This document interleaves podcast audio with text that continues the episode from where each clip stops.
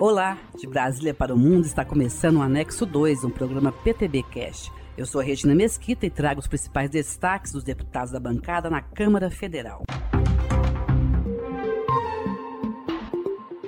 Economia instável, desemprego e alta e o avanço da tecnologia têm prejudicado o trabalhador sem qualificação que enfrenta dificuldade para encontrar ou retornar ao mercado de trabalho. Para o deputado Paulo Benson, PTB do Pará, os cursos de qualificação devem ser valorizados porque cumprem importante papel. São profissões que rendem hoje um bom salário sem que a pessoa tenha que ter uma formação superior, por exemplo. O que eu sempre tenho incentivado é assim nas áreas, nas regiões específicas de, de algum tipo de produção, seja ela industrial ou agrícola, que sejam cursos específicos para aquela área.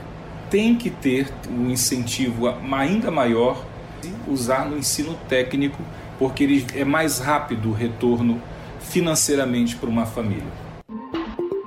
A Câmara aprovou o projeto de lei que autoriza o uso de recursos do Fundo de Universalização das Telecomunicações do FUST para ampliação da banda larga nas escolas públicas urbanas e rurais de todo o país. Atualmente, a lei permite a aplicação dos recursos apenas para a expansão da telefonia fixa.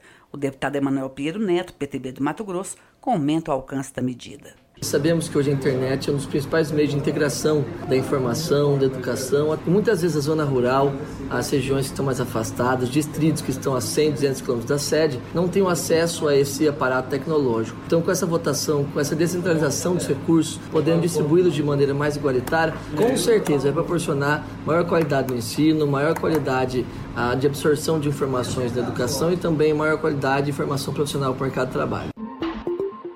Luísa Canziani, PTB do Paraná, titular da Comissão de Educação da Câmara, é autora de projeto que estabelece os arranjos educacionais. A modalidade consiste na união de municípios próximos para a elaboração de ações que resultem em qualidade de ensino. A deputada citou outras modalidades com esse objetivo que vigora no país. A primeira, a questão dos pactos estaduais e nacionais em prol da educação. A segunda questão que são os consórcios intermunicipais que são muito bem difundidos aí pelo país. E também nós temos esse modelo, os arranjos de desenvolvimento na área da educação. É um modelo novo e ele justamente reúne municípios para que eles possam pensar da melhor maneira possível a gestão municipal e também a aplicação das políticas públicas. Para o deputado Eduardo Costa, PTB do Pará, é preciso que o Congresso formule propostas que atendam parcela da população que possui algum tipo de deficiência.